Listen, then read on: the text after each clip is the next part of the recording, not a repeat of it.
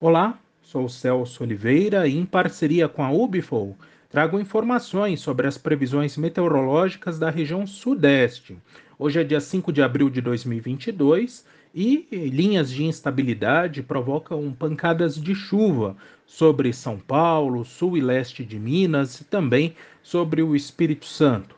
São precipitações não muito fortes, acumulados que em sete dias variam entre 15 e 30 milímetros, algumas poucas áreas com extremos de 50 milímetros, mas essa chuva ajuda a melhorar um pouco a umidade do solo no estado de São Paulo, áreas de laranja, cana-de-açúcar e milho, e também áreas de café do sul de Minas, além do Espírito Santo.